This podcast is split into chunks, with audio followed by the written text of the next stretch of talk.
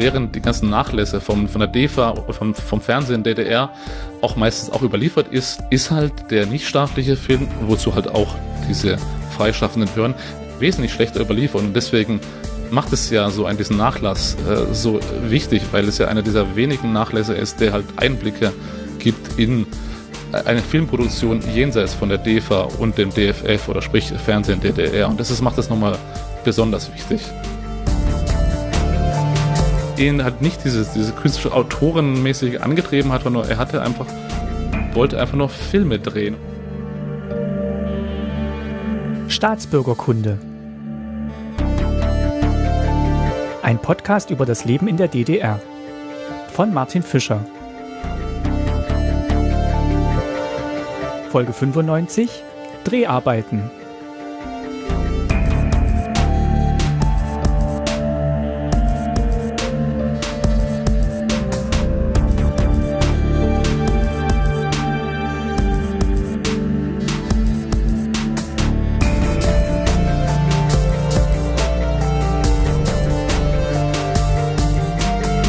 Herzlich willkommen zu einer neuen Folge Staatsbürgerkunde.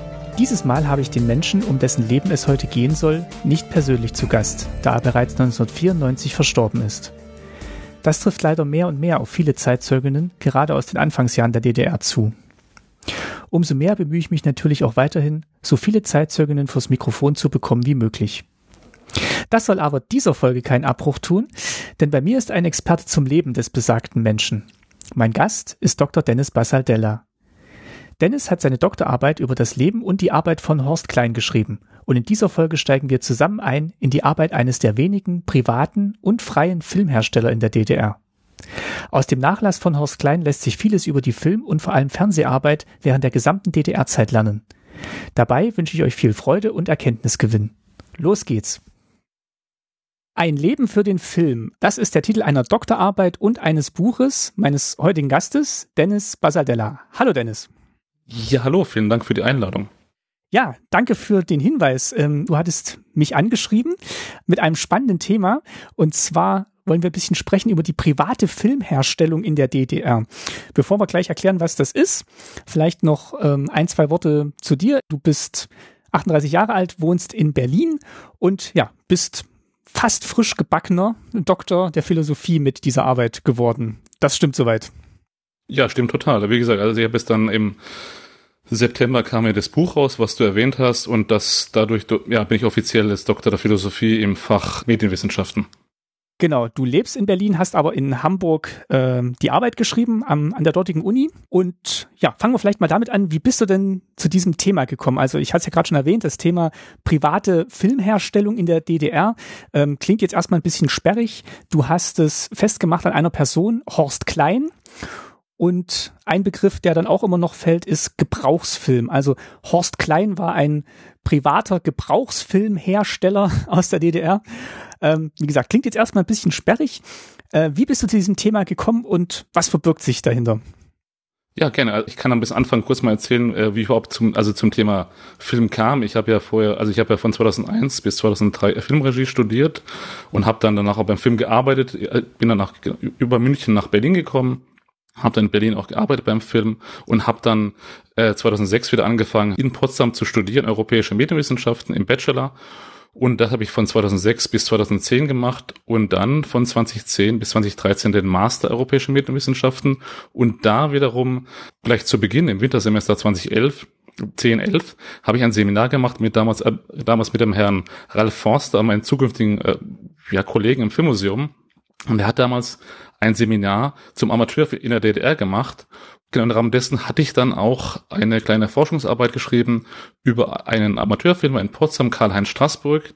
Das habe ich auch damals in Form einer Seminararbeit geschrieben. Und von da bin ich dann Stück für Stück ab 2014 zuerst als freier Mitarbeiter und dann als fester Mitarbeiter im Filmmuseum ja, war ich, war ich dann tätig. Als 2013 das Studium zu Ende war, habe ich halt auch dann, also das Masterstudium zu Ende war, habe ich dann äh, gedacht, okay, ich würde schon gerne mal promovieren, aber zu einem bestimmten Thema und hatte dann ursprünglich gedacht, ich mal was anderes Thema zu machen, weil ich hatte mich ja dann in dieser Arbeit auch halt auch in der, meiner Masterarbeit und auch später nochmal in der Tätigkeit im Filmmuseum Potsdam genau viel mit Amateurfilm in der DDR befasst und dann dachte ich mal was Neues zu machen, ein, ja, ein anderes Thema, was jetzt nicht mit Amateurfilm in der DDR zu tun hat und wollte dann ursprünglich ähm, genau eine, meine Doktorarbeit schreiben zu Berlin im Reisefilm nach 1945 und hätte dann quasi ähm, quasi Ende Dezember, November, ja Dezember 2014 in der Kinematik in Berlin ja viel recherchieren müssen, war dann aber halt verhindert dadurch, dass die Kinematik dann äh,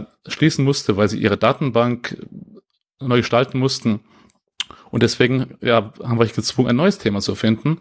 Und durch diese Kontakte zum Filmmuseum Potsdam bin ich halt auf diesen Nachlass von Horst Klein aufmerksam geworden, der halt seit 1994 im Filmmuseum Potsdam liegt und überliefert ist und auch gar mit Findbuch auch auffindbar ist, aber halt noch nicht aufgearbeitet wurde im Sinne von, das ist halt noch nicht darüber gearbeitet worden. Und da diese, diese Freischaffenden, wie du ja schon erwähnt hast, ja schon auch bisschen so im roten Faden zu meiner, ja, bis dato ja, zum Amateurfilm geforschten Arbeit ähm, Tätigkeit ist, dachte ich mir, immer ganz spannend. Und ja, und dann so bin ich halt zu diesem Thema gekommen und im Nachhinein bin ich froh, dass ich dazu gekommen bin, weil es halt sehr viel spannende äh, ja, Sachen als ja zutage geführt und, und also eigentlich mehr durch Zufall bin ich zu diesem Nachlass gekommen und dann zu diesem Thema. Jetzt hast du gerade schon ganz viele Sachen erwähnt. Ähm, ich will mal gerade nur eine nochmal rausgreifen. Ähm, du hattest dich mit Amateurfilmen in der DDR beschäftigt. Genau. Ähm, das heißt, das sind Leute, die privat eine Kamera haben und einfach so Heimvideos gedreht haben? Oder was, was äh, versteht man unter dem Begriff Amateurfilmer? Ja, okay. Also muss auch mehr vorangreifen im Sinne von, also wenn man von Amateurfilm in der DDR spricht, dann ist es ja was anderes als im, im Westen gewesen. Zum Beispiel, also der Westen war ja mehr das, also richtig die Hobbyfilmer, die sie auch, weil sie sich dann in Vereinen getroffen haben und auch da Filme gedreht haben. Aber Amateurfilm in der DDR war halt immer, sag mal, war immer staatlich geprägt. Also das halt es gab halt auch sehr, sehr wenige freie, also im Sinne von, von Amateurfilmern, die jetzt nicht in einem Amateurfilmverein oder ja, Kollektiv waren, gab es halt sehr, sehr wenige. Und darunter war halt auch Karl-Heinz Straßburg, der einer dieser wenigen Amateurfilmer war, die nicht zwangsläufig immer in Amateurfilmgruppen gearbeitet haben. Aber die meiste Zeit waren diese Amateurfilmer halt auch Teil von diesen Amateurfilmstudios, die wiederum angegliedert waren an die Betriebe und Kombinate ja, in der DDR. Und deswegen ist Amateurfilm wenn man im Kontext der DDR Amateurfilm spricht, bisschen was anderes als im Westen und ist immer so eine staatliche äh, Komponente dabei. Und ich glaube, das ist halt auch dann, aber auch da gibt es verschiedene, eine Bandbreite von ja, politischen Themen in Amateurfilmen, auch wieder total unpolitische Themen, aber im Großen und Ganzen ist halt ähm, Amateurfilm in der DDR nicht vergleichbar mit dem im Westen. Und was wiederum, das, vielleicht mal vorzugreifen, um das vielleicht ein bisschen so ein Missverständnis auch voranzugreifen, dass halt Freischaffende waren ja im Sinne keine Amateure, sie waren ja professionelle Filmhersteller, die halt zum Beispiel auch, halt, die halt im, vielleicht mit dem heutigen Wort des Freelancers zu vergleichen wären, weil sie gesagt haben, also die haben halt für wir haben Auftraggeber Filmproduktionen hergestellt, also sprich Gebrauchsfilme, was du vorhin schon erzählt hast. Äh, das heißt also kleine Dokumentationen, äh, Filmbeiträge für Fernsehsendungen oder auch äh, ja Filme für die Betriebe hergestellt. Und das ist auch der Unterschied, glaube ich, den man nochmal erwähnen muss, ist halt, dass diese Freischaffenden zwar alle vom Amateurfilm kamen, also sie haben die ersten Schritte im Film beim Amateurfilm gemacht in der DDR, aber halt haben sich dann auch professionalisiert und waren dann eigenständige kleine Firmen, die das produziert haben. Und das ist ja ein großer Unterschied, glaube ich, auch, auch, also Unterschied zu den Amateuren, Amateurfilmern in der DDR, die halt auch sehr professionell waren, weil sie halt auch von den Betrieben viel Technik gestellt haben bekommen ähm, aber halt äh, eine andere, die waren halt mehr eingebunden in den Betrieb und in, äh, in die Arbeit des Betriebes, während die ähm, Freischaffenden im wahrsten Sinne des Wortes freischaffend waren, weil sie halt meistens mit ein oder zwei Auftraggebern für einen oder zwei Auftraggeber gearbeitet haben. Ich würde gern ich würde gerne nochmal auf diesen Begriff Gebrauchsfilm kurz eingehen. Äh, du hast es gerade schon genannt. Ich wollte es nochmal ein bisschen ähm, deutlich machen, weil das jetzt gleich auch sehr wichtig sein wird für die Arbeit von Horst Klein. Kann ich mir das so vorstellen, dass das, ähm, also heute hat ja jedes Unternehmen, hat ja so einen Unternehmensfilm und den beauftragt genau. dann bei privaten Filmfirmen. Also geht, da geht man jetzt nicht zum, äh, zum SWR, zur Filmförderung Berlin-Brandenburg genau. und sagt, ich hätte gerne einen Unternehmensfilm, sondern das wäre dann tatsächlich sowas, wo dann jemand wie Horst Klein ins Spiel gekommen wäre, der halt einen Unternehmensfilm macht oder ein Produkt vorstellt aus dem, aus der Firma oder eine Arbeitsweise aus der Firma, was dann ja im besten Sinne PR nach außen ist oder Dokumentation nach innen.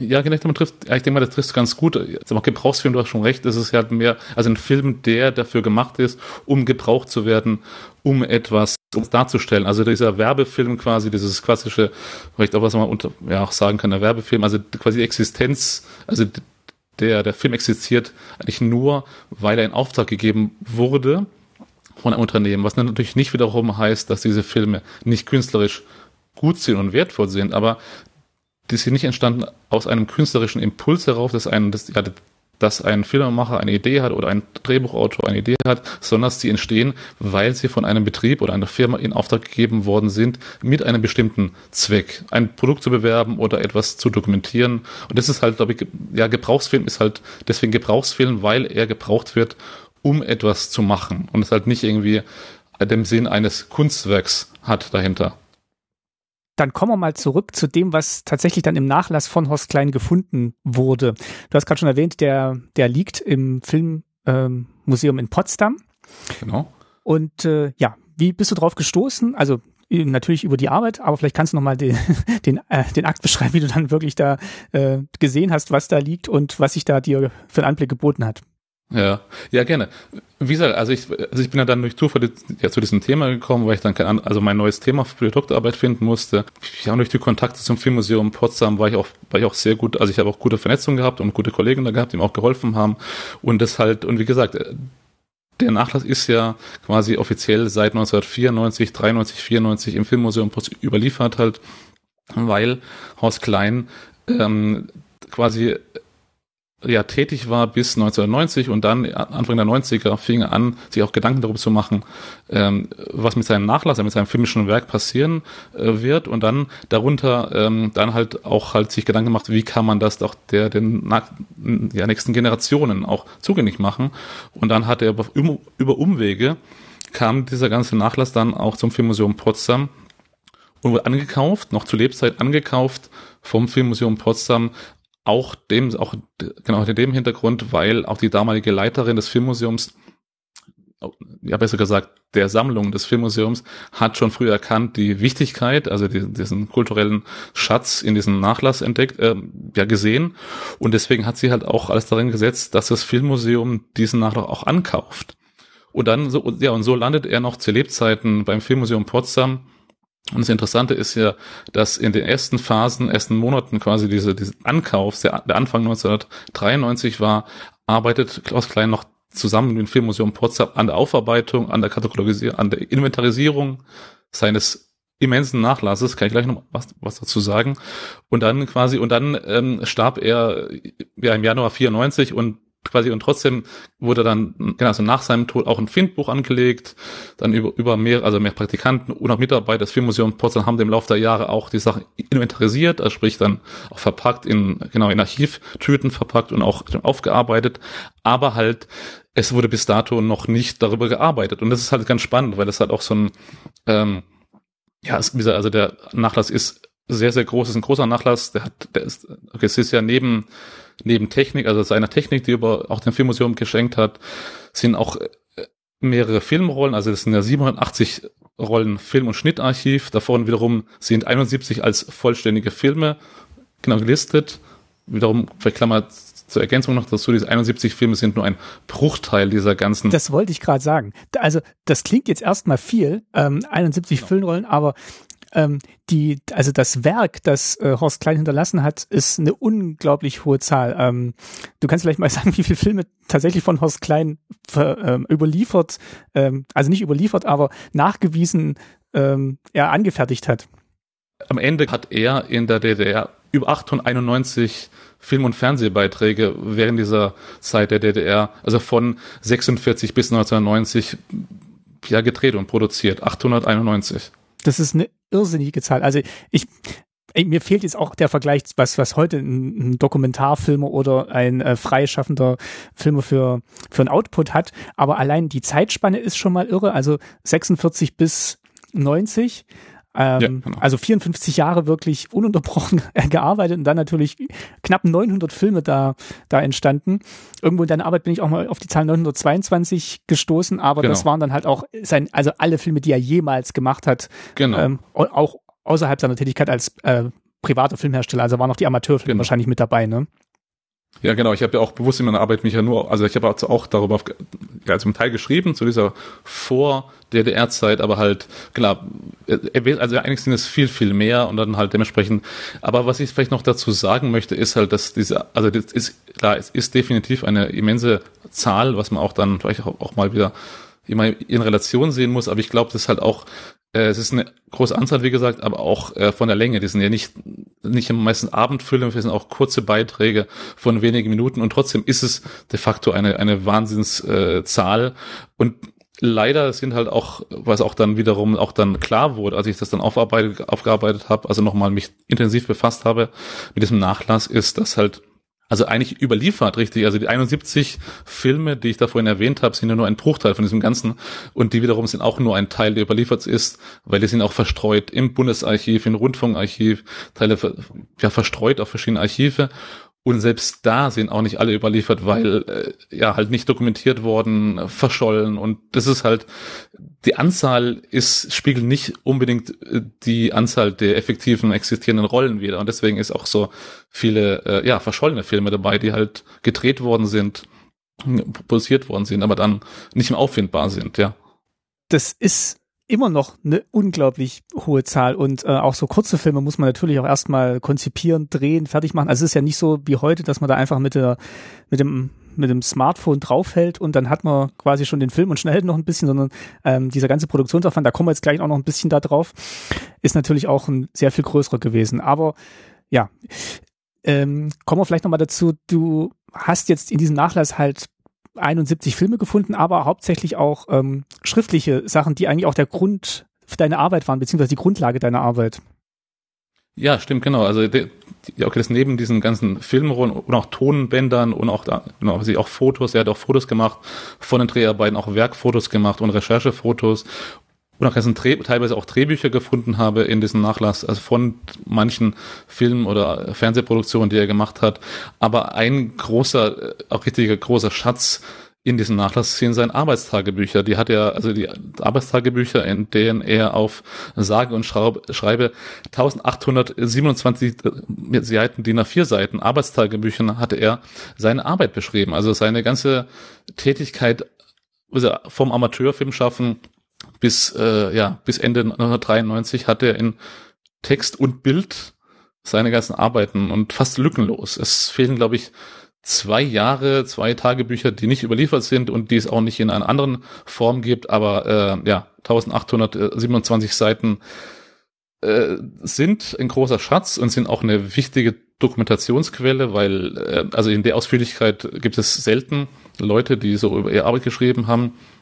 Und aus wissenschaftlicher Sicht, wie gesagt, ein Schatz, aber auch ein bisschen so ein Fluch und Segen zugleich, weil es ja eine Reihe von Möglichkeiten bietet, was man noch ja, ja beschreiben könnte und bearbeiten könnte. Und deswegen auch da die Schwierigkeit, äh, diesen, diesen schmalen Grad zwischen äh, ist eine immense Informationsquelle plus und ja und, und daneben dran muss man sich ein bisschen begrenzen und sagen, ja, das tue ich jetzt nicht dokumentieren oder nicht bearbeiten und trotzdem es ist und bleibt äh, ein, ein sehr einmaliger Schatz, in dem Sinne auch, vielleicht nochmal, um es ein bisschen zu, ja, eine Erläuterung nochmal zu, zu sagen halt, dass halt das auch das ganz Wichtige ist ja, dass halt während die ganzen Nachlässe vom, von der DEFA, vom, vom Fernsehen der DDR auch meistens auch überliefert ist durch die staatlichen Institutionen, wie DEFA Stiftung oder das Deutsche Rundfunkarchiv in Potsdam, ist halt der nichtstaatliche Film, wozu halt auch diese freischaffenden hören, nicht also wesentlich schlechter überliefern und deswegen macht es ja so ein diesen Nachlass äh, so wichtig, weil es ja einer dieser wenigen Nachlässe ist, der halt Einblicke gibt in eine Filmproduktion jenseits von der DEFA und dem DFF oder sprich Fernsehen DDR. Und das ist, macht das nochmal besonders wichtig. Dann lass uns doch mal so ein bisschen einsteigen in deine Arbeit beziehungsweise auch in die Arbeit von Horst Klein. Du hast gesagt, in deiner Arbeit oder in einer Arbeit über das Werk von Horst Klein kann man ganz viele Richtungen abbiegen. Ähm, du hast dich entschieden, ähm, sowohl biografisch ein bisschen das, das Leben von Horst Klein nachzuerzählen, genau. aber halt auch parallel zu schalten mit der Situation für die private Filmherstellung in der DDR und damit aber auch indirekt, so habe ich es beim Lesen aber auch wahrgenommen, so ein bisschen auch in die Film- und Fernsehproduktionslandschaft der DDR, die sich dann geändert hat und ja, Horst Klein gezwungen hat, sich mit ihr zu ändern. Ich habe versucht, die Arbeit äh, so zu strukturieren, dass ich mich an seinem äh, Lebenslauf orientiere, weil, wie du schon gesagt hast, ist halt, klar, ist die Arbeit von ihm eng mit seinem Leben verbunden und auch sich ihm anpassen musste. Und deswegen habe ich halt versucht, äh, die ganze Karriere, die, wenn man die seine Amateurfilmzeit auch mitrechnet, von 36 bis 1990 dauert, habe ich versucht, sie halt in Phasen zu unterteilen und dann die Grenzen an bestimmten äh, Schnittpunkten festzumachen, äh, wo sich halt entscheidende Dinge geändert haben und dann eine neue Phase begonnen hat. Und deswegen habe ich halt versucht, mich dann anhand von den Lebensereignissen, teilweise, ja, ja, halt auch geschichtlichen äh, Sachen und Ereignissen halt immer auch seine Karriere zu beleuchten, dann auch seinen biografischen Teil dazu zu beleuchten und nochmal in der dritten Teil pro Phase zu beschreiben, ähm, wie dann auch seine Arbeit welchen Einfluss seine Arbeit wiederum auf die Institutionen gehabt hat, für die er gerade gearbeitet hat. Aber auch nicht nur für die, sondern auch wie der Einfluss dieser Institutionen, für die er gearbeitet hat, auch auf ihn war. Dann lass uns doch mal beginnen. Du hast gesagt, 1936 beginnt so die filmische Karriere von Horst genau. Klein. Ähm, da war er 16 Jahre alt. Er ist 1920 in Luckenwalde geboren. Und ja, wie kommt man denn jetzt von Luckenwalde zu ja, einem filmischen Start mit 16 Jahren. Was, was war denn da der Antrieb oder was war der Auslöser? Genau, die erste Seite, die allererste Seite seines Tagebuchs. Und da beginnt er quasi mit einer, äh, muss man schon sagen, leicht ja, romantisierten äh, Beschreibung, wie er zum Film kam. Also das Klassische, er beschreibt es auch so als, ja, als er im Kino war und dann hat ja, das Gefühl für den, Kino, ja, für den Film halt und dann von Kindesbein an schon eine Affinität oder die Leidenschaft entwickelt hat, äh, Filme zu schneiden oder Filme zu zerschneiden und neu zusammenzusetzen. Und es ist ein bisschen so eine, im Nachhinein vielleicht ein bisschen äh, romantisierte und vielleicht auch verklärte quasi äh, ja, Darstellung, wie er zum Film kam. Aber das Spannende ist, also wenn man das mal weglässt, diese vielleicht auch persönliche und romantisierte äh, Vorstellung, wie er zum Film kam oder Beschreibung, wie er zum Film kam, ist ja ganz spannend, dass er halt ja, wie gesagt, am 1. November 1920 im brandenburgischen Luckenwalde geboren wurde und dann dort mit 19, also vorher schon kleine Filme gemacht hat oder auch sich damit auseinandergesetzt hat mit dem Film, aber dann eigentlich 1939 dann die erste genau, Amateurfilmgruppe in Luckenwalde gegründet hat, ja, dessen Leiter er auch war und die ersten Amateurfilme und die ersten richtigen äh, professionellen, quasi semi-professionellen Schritte macht er im Rahmen dieser, dieser Amateurfilmgruppe, die auch, wie gesagt, leitet bis 42, bis er dann freiwillig interessanterweise zur Propagandakompanie der Wehrmacht geht, wo er dann als Filmberichterstatter bis 45 tätig ist quasi. Und das ganz Spannende ist, da vielleicht dazu äh, zu erwähnen ist, dass er, okay, die Entscheidung quasi dann zur Propagandakompanie zu gehen und dort als Filmberichterstatter zu arbeiten, eine sehr bewusste war, im Sinne von, weil er dann, klar, der Krieg hat natürlich die Situation ein bisschen verändert, aber dann quasi in dieser Tätigkeit als Filmberichterstatter auch die Möglichkeit sah, seine filmische Tätigkeit ähm, weiterzuführen. Das ist ein interessanter Punkt. Das ist mir beim Lesen auch, also habe ich mir tatsächlich auch als Frage notiert hier. Ähm, da werden wir auch noch öfter drauf kommen, dass diese Aussage von ihm, er wollte eigentlich immer nur Filme machen und hat das Politische immer hinten angestellt. Diese Aussage, die trifft er ja mehrmals und hier kam es für mich so vor, als ob die hier zum ersten Mal so getroffen wird, dass er gesagt hat, okay, ähm, er blendet das aus, was im Dritten Reich passiert und ihm geht es eigentlich hauptsächlich darum, dass er da eine Möglichkeit hat, Filme zu machen, also seiner Leidenschaft nachzugehen. Mm, ja. Ist das, ist das korrekt, diese Wahrnehmung? Ja, also, also sag mal, vielleicht muss man ein bisschen voranschicken, ist ja, dass ja, dass halt quasi, wenn der Wissenschaftler also, okay, jetzt retrospektiv draufschaut, immer ja andere Blickwinkel hat als die Person dann vor Ort. Und das muss man auch immer, glaube ich, vor Augen haben, dass halt, Beispiel, wenn wir zum Beispiel sagen, retrospektiv, warum hat eine bestimmte Person sowas gemacht und nicht das gemacht, dann muss man auch, auch das berücksichtigen, dass halt wir, also der Betrachter von außen in einer anderen Position ist, als jetzt quasi die Person selber. Aber du hast recht, dass diese Phase, also die quasi diese ersten paar Jahre da, äh, damals noch zur NS-Zeit, ist halt, ähm, glaube ich, auch prinzipiell sich auch nie diesen, diesen ja, moralischen Konflikt, den wir zum Beispiel heute haben, quasi retrospektiv gesehen, auch stellt. Es gibt eine eine kleine ähm, Moment vor seiner Zeit als der Propagandakompanie, da tritt die Hitlerjugend eigentlich heran und äh, bittet ihn, einen Auftragsfilm zu machen für die Hitlerjugend und dann äh, schreibt er in einer Passage seines äh, seiner Tagebücher halt quasi so eine Art eine nicht Rechtfertigung, mal quasi ähm, die beschreibt er, dass sich bewusst war, dass er sich bewusst war, dass er diesen Film für die Hitlerjugend macht und am Ende quasi das ja nicht wegen der politischen Einstellung gemacht hat, sondern es mehr ähm, ja, weil er Film machen wollte. Und das kann man quasi bisschen kritisch sehen aus heutiger Sicht, aber auch da äh, muss man auch betrachten, dass halt die Entscheidungen damals andere waren als es heute.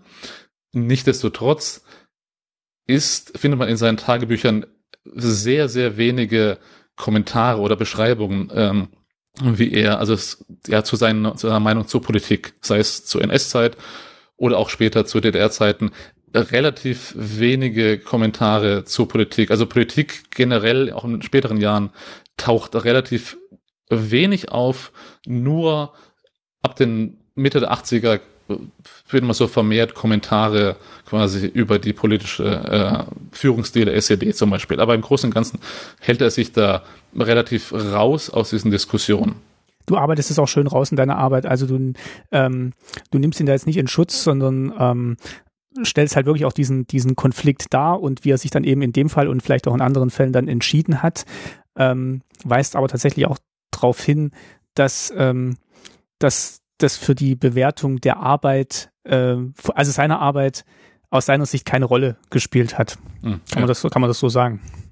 Nee, kann man durchaus sagen. Und ich, klar, ich denke mal, es ist auch wichtig, dass man auch als Wissenschaftler sowieso immer diese kritische Distanz ähm, behält. Und ich denke mal, klar, das ist nicht immer leicht, gerade wenn man sich über mehrere Jahre, also ich habe in dieser Arbeit vier Jahre gearbeitet, und es ist ja klar, dass man in diesen Jahren auch immer diesen, diesen, diesen Zwiespalt hat, quasi auf der einen Seite Verständnis natürlich aufbringt, warum manche Leute, äh, Leute bestimmte Entscheidungen treffen und warum nicht, aber im Großen und Ganzen, es geht ja, es geht ja mir darum, ging ja mir darum, nicht eine moralischen äh, ja, zu kommentieren, warum er das gemacht hat. Man stellt sich natürlich Frage als Mensch und kann es auch erwähnen, aber äh, das sollte jetzt keine weder Beschönigung noch Anschuldigung seiner Arbeit sein. deswegen ist diese kritische Distanz auch ganz wichtig, gerade wenn es um solche Themen geht, wie gerade eben besprochen. Genau, du sagst ja auch, also dir geht es ja um die private Filmerstellung in der DDR am Beispiel von Horst Klein, ohne jetzt diese Person ähm, moralisch zu überhöhen und zu sagen, okay, hier, das ist der prototypische DDR-Gebrauchtfilmer ähm, gewesen.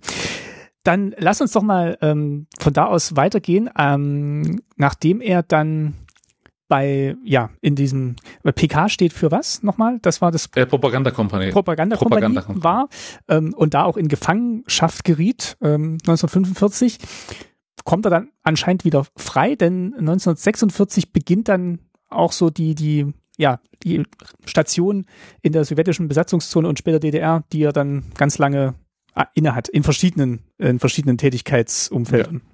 Genau wie du schon sagst, also quasi 46, als dann der Krieg zu Ende ist, quasi, äh, ja, beginnt auch für ihn wieder das Filmschaffen.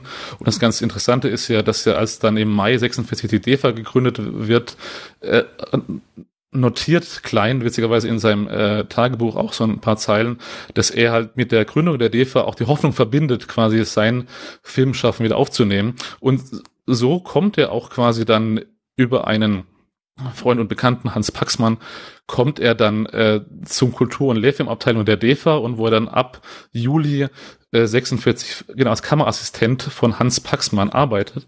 Und das ist ganz spannend, weil äh, es ist vielleicht ganz interessant zu erwähnen, dass halt der Dokumentarfilm, äh, also eigentlich vor dem DEFA-Spielfilm gestartet hat und was wird ja immer so genannt, dass sie, äh, okay, die Mörder sind unter uns, als der erste DEFA-Film, mhm.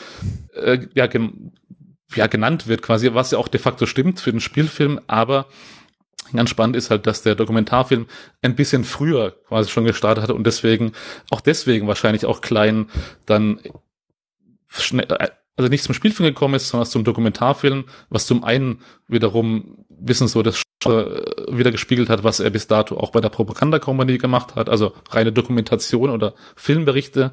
Aber ich denke mal schon, dass diese Tatsache, dass der Dokumentarfilm früher gestartet hat, auch einen, äh, also nicht unwichtigen Faktor, ja, Grund gespielt hat, warum er dann auch ja, beim Dokumentarfilm gelandet ist. Und seine, sein Engagement im Krieg hat dann keinen Einfluss gehabt auf die Anstellung bei der DEFA. Nee, äh, Nee, weil es ganz spannend, also auch da muss man noch ein bisschen ausholen, weil ist klar, das ist nach dem Krieg war ja alles also die ganze Filmbranche war ja, lag ja brach. Und das halt auch ganz spannend gewesen, was halt auch das halt auch beim Leon Kulturfilm die war ja auch zurückgegriffen hat auf, also jetzt jenseits von kleinen, auch auf die einzigen Filmschaffenden, die schon vor dem Krieg in diesem Genre gearbeitet haben. Also es gibt ja zahlreiche Namen, die man Namen können, nennen könnte, aber quasi das ist halt dieses ganze ist halt schon diese Infrastruktur am Boden war und auch die DEFA davon profitiert hat, dass halt noch die äh, Filmschaffenden vorm, vorm Krieg aus diesem Fach Kultur- und Lehrfilmabteilung auch noch da waren und die auch dann defektiv damit gearbeitet haben. Ja. Zeigt auch nochmal schön, dass diese Geschichte, die die DDR ja oft erzählt oder die Staatsführung oft erzählt hat, diese vom, vom Antifaschismus und dass der quasi per Dekret gar nicht, also dass gar kein Faschismus mehr gab in der DDR, dann doch nicht an allen Ecken so gestimmt hat, dass ja auch wie im Westen auch viele Positionen oder manche Positionen dann immer noch mit Leuten auch besetzt waren, die dann eben doch nicht so die lupenreine Weste hatten. Ja, definitiv. Also wie gesagt, da könnte man noch, also es gibt ja auch äh, noch ein Fass ohne Boden, was man da auch aufmachen könnte zu dem Thema. Aber definitiv, sie haben davon profitiert, klar, dass dann noch das kalte Kulturschaffenden da waren. Dann kommen wir zurück zu ähm, Horst Klein und dem Herrn Paxmann, die sind ja dann ganz lange zusammengeblieben, beziehungsweise waren jetzt erstmal bei der DEFA und haben dort ja Dokumentarfilme ähm, gedreht, ähm, Klein als Kameramann und Paxmann, was war, was war dessen Rolle? Äh, Hans Paxmann war halt Kameramann, während Klein sein Kameraassistent war. Ah, Kameraassistent, halt, okay. Genau. Und die haben zusammengearbeitet, die haben diese, diese zwei Jahre, also zwei Jahre eng zusammengearbeitet hat, äh, bis zum Juni 48, wo sie dann beide die DEFA verlassen haben. Das ist ganz spannend. Ich denke mal, das ist ganz spannend, diese ganze, diese Verbindung zwischen den beiden, weil halt Klein Hans Paxmann, also sein Chef sozusagen, mit dem er zusammenarbeitet, halt immer als quasi äh, so Lehrmeister auch angesehen hat. Und Hans Paxmann ist witzigerweise auch der Grund, warum äh, Klein dann zusammen mit ihm im Juni 48 äh, die DEFA verlässt, weil es darum, glaube ich, dann ging um die äh, ja, Vergabe eines äh, wichtigen Posten innerhalb der DEFA, also Kulturabteilung. Und da wurde halt nach Meinungen quasi äh, von Klein Hans Paxmann übergangen. Und deswegen halt äh, entschließt er sich mit Hans Paxmann dann freiwillig die DEFA äh, zu verlassen. Und so quasi kommt er ja auch mehr durch Zufall dann in diese dann die nächste Phase dann seiner Arbeits äh, Lebensinhalt diese Position, dass er sich als Freischaffender etablieren muss. Und vielleicht auch ganz wichtig zu erwähnen, dass er quasi bis zu diesem Zeitpunkt ja das Wort freischaffend ja eigentlich nie in den Mund nimmt. Und es ist ja immer das ja, wie gesagt, ich habe ja erwähnt, dass er 46 quasi auch ja mit der DEFA, mit der Gründung der DEFA die Hoffnung verbindet, wieder arbeiten zu können und es ich glaube, dass erst mit 48, mit diesem, mit diesem Zufall quasi, sich in seinem Kopf auch der Gedanke reift, auch aus Notwendigkeit Geld zu verdienen zu müssen, als Freischaffender zu etablieren. Und das, ja, das ist ganz wichtig zu erwähnen wahrscheinlich.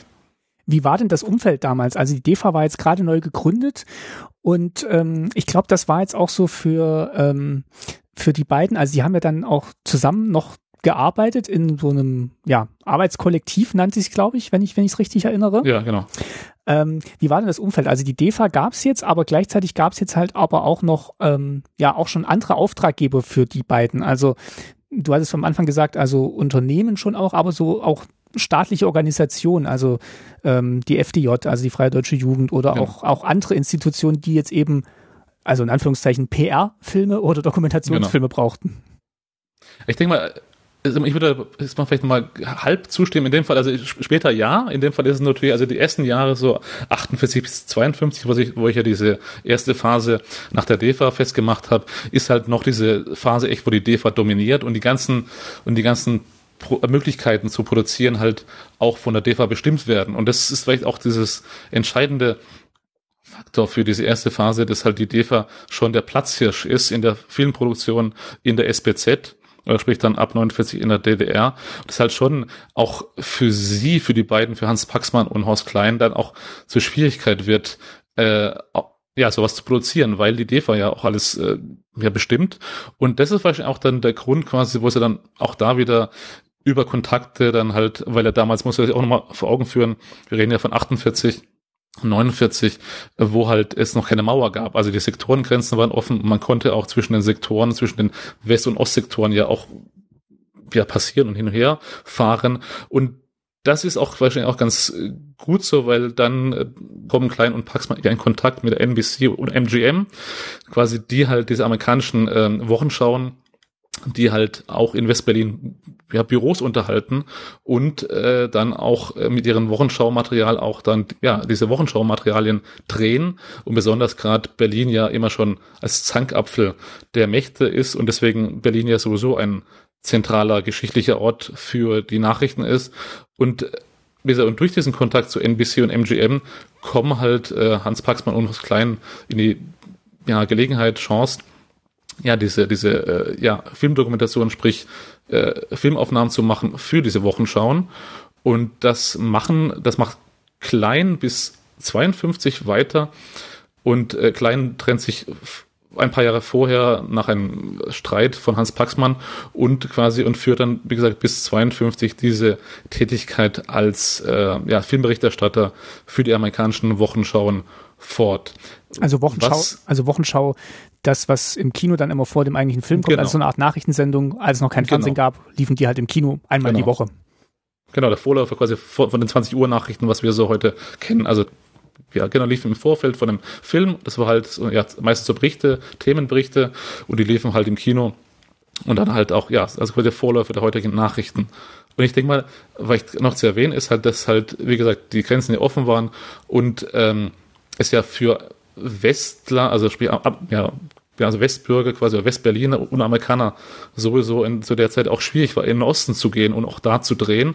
Und das war vielleicht ein bisschen so der Vorteil auch ähm, für Klein, dass er zwischen den Sektoren äh, ja, hin und her fahren konnte und deswegen auch quasi problemlos äh, quasi auch äh, mit seiner Kamera äh, okay, die Ereignisse im Osten, also in Ostberlin und in der DDR dokumentieren konnte, ohne dabei aufzufallen. Das war ein bisschen so ähm, auch ein guter Punkt, das man auch erwähnen musste, weil er Klein auch in seiner Arbeit, in seiner, in seiner, seinen Tagebüchern ja auch immer erwähnt, dass diese ganze Arbeit, die er für MGM und, und die NBC macht, ja immer schwarz ist. Also ist ja ist illegal und deswegen ist es ja immer so eine Art ähm, ja Geheimnis, was er macht. Und es aber auch da ist es halt schon ja ein sehr wichtiger Faktor, dass er halt äh, ja zwischen den Sektorengrenzen ja hin und her fahren kann und ohne Probleme dann auch äh, ja die Ereignisse dokumentieren kann, wie zum Beispiel die ersten Wahlen in der DDR oder auch dann äh, die Sicht zur ähm, zur Luftbrücke genau im Osten halt und solche Sachen. Also das sind alles Themen, die halt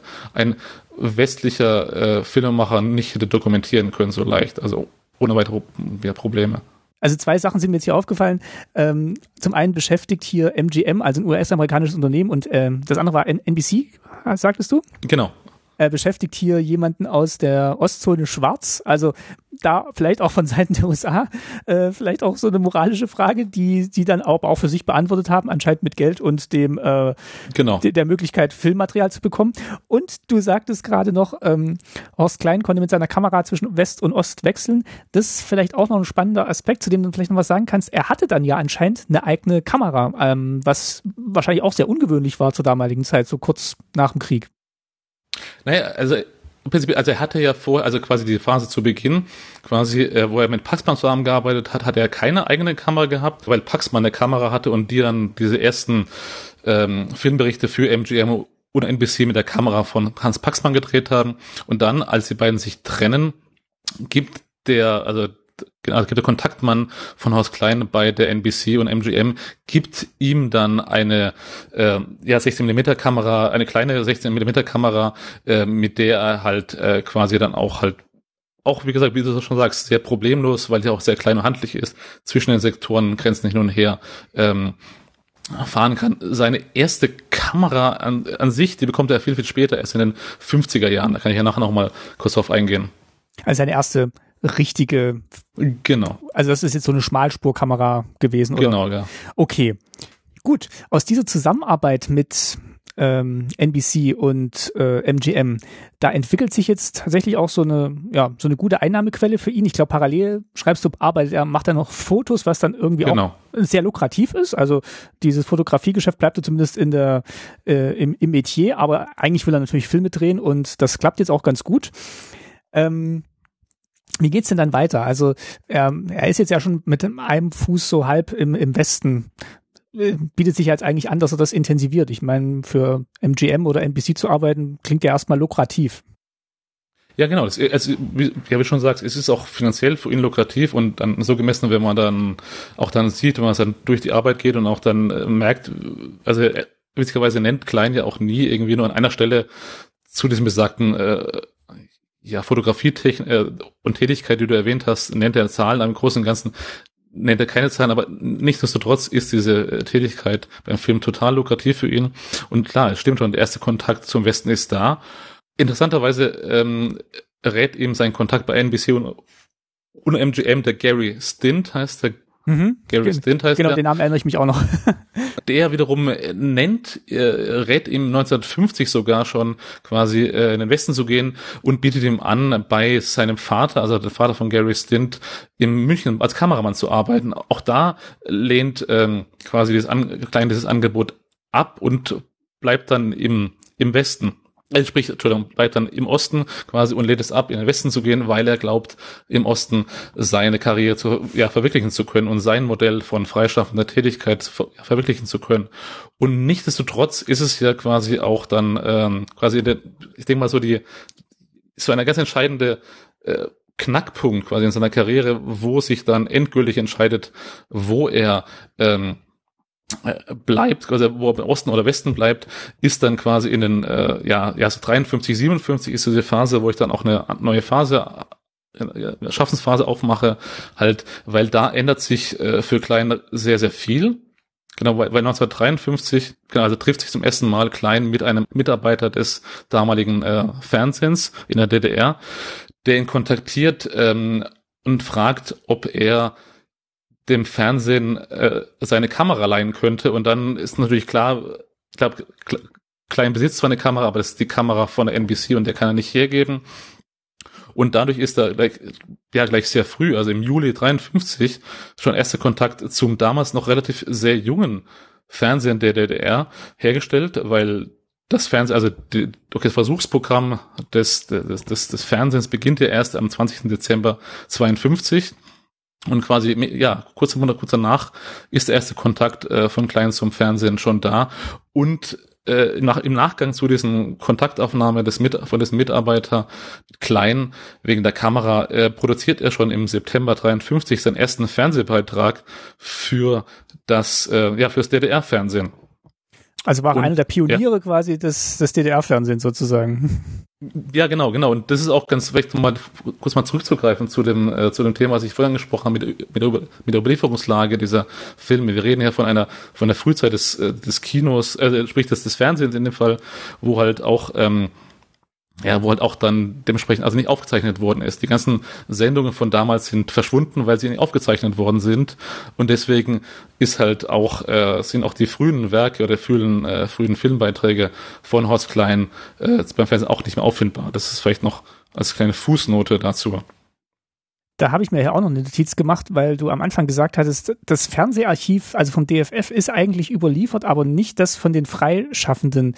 Äh, ist das habe ich mir das so korrekt gemerkt, beziehungsweise wie ist denn das zu erklären? Also das, das Fernsehen hat viel archiviert, aber eher die Sachen, die es dann selber äh, gedreht und äh, hergestellt hat, aber nicht das, was von außen kam? Naja, es ist, das kann man jetzt nicht ganz so sagen. Also das Prinzip ist ja so, das ist ja eigentlich, also du musst ja so was dokumentieren, musst du es auf, also behalten und archivieren, muss ja auch das Bewusstsein in dieser Institution da sein, dass es halt wichtig ist zu, ähm, ja, zu archivieren. Und denk mal, auch im Westen war das genauso, dass halt die in den Frühjahren des, des Fernsehens es halt ähm, noch nicht so, also ja, so gegenwärtig war, dass man das auch für die, für die Zukunft aufheben muss. Und deswegen wurden die einfach quasi, um es mal äh, sozusagen in den Äther reingesendet und dann halt nicht mehr, also die gibt's halt nicht mehr. Wenn halt das Original pardon, äh, Filmmaterial nicht mehr da ist, dann, dann sind halt die, die, die Sendungen, so wie sie ausgestrahlt worden sind, verschwunden. Also in dem großen Fall. Das ist halt, weil, ich denke mal, die haben jetzt, also ich glaube, das ist die Unterscheidung zwischen äh, Zulieferermaterial oder von Freischaffenden oder von externen.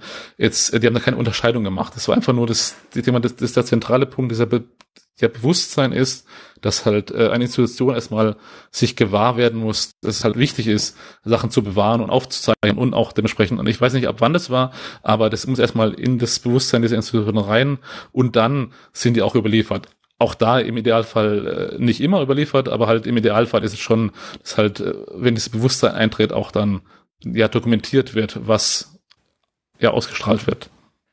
Okay, ich würde mal noch auf einen Punkt kurz zurückkommen. Ähm, du sagtest, er, er wollte dann nicht in den Westen gehen, weil er sich ausgerechnet hat, er kann im Osten ähm, ja seiner Filmdrehleidenschaft oder seiner seiner Ambition, viele Filme zu drehen oder ja, da tätig zu sein, mehr nachgehen. Das erschien mir schon sehr mutig, ähm, wo, wo ich das, wo ich das gehört habe, weil ähm, er, er hat jetzt ja quasi einen sehr guten Draht gehabt zu diesem Herrn Stint und ähm, die, den Nachrichtennetworks da. Und du hattest ja gesagt, durch die, durch die Dominanz der DEFA gab es jetzt für ihn auch erstmal keine Alternative im Osten. Fiel es dann wirklich so genau zusammen ähm, mit der Gründung des, des Fernsehens und hat er sich da schon so ein bisschen was ausgerechnet oder hat er da auch einfach gepokert und äh, gehofft? Also ich vermute, es war ein bisschen, also gepokert und gehofft ist, trifft vielleicht ganz, ganz gut, weil ich denke mal, das, was man auch immer ich, vor Augen führen muss, ist, dass der Klein immer, also früh schon eine, seine, eine sehr konkrete Vorstellung von freischaffender Tätigkeit hatte, also was er sich darunter vorgestellt hat. Und das wollte er auch ja realisieren. Und in den ersten Jahren, also wo halt auch das Fernsehen ja dringend äh, Filmbeiträge braucht, weil die Infrastruktur des Fernsehens auch noch nicht ganz da ist und nicht etabliert ist. Auch da, deswegen ist ja braucht das Fernsehen ja äh, viel, also re relativ viel Material gleich zu Beginn, weil sie die eigene Infrastruktur noch nicht da ist. Deswegen ist es ganz praktisch, dass halt Klein da äh, quasi auch, ja, sagen wir mal, ein bisschen mehr so als auch nicht dazu, auch bewusst teilweise dann im Fernsehen so es eine Möglichkeit sieht, um sich zu etablieren, um seine freischaffende Tätigkeit äh, durchzu, durchzupeitschen oder, oder zu realisieren, um es genau zu sein.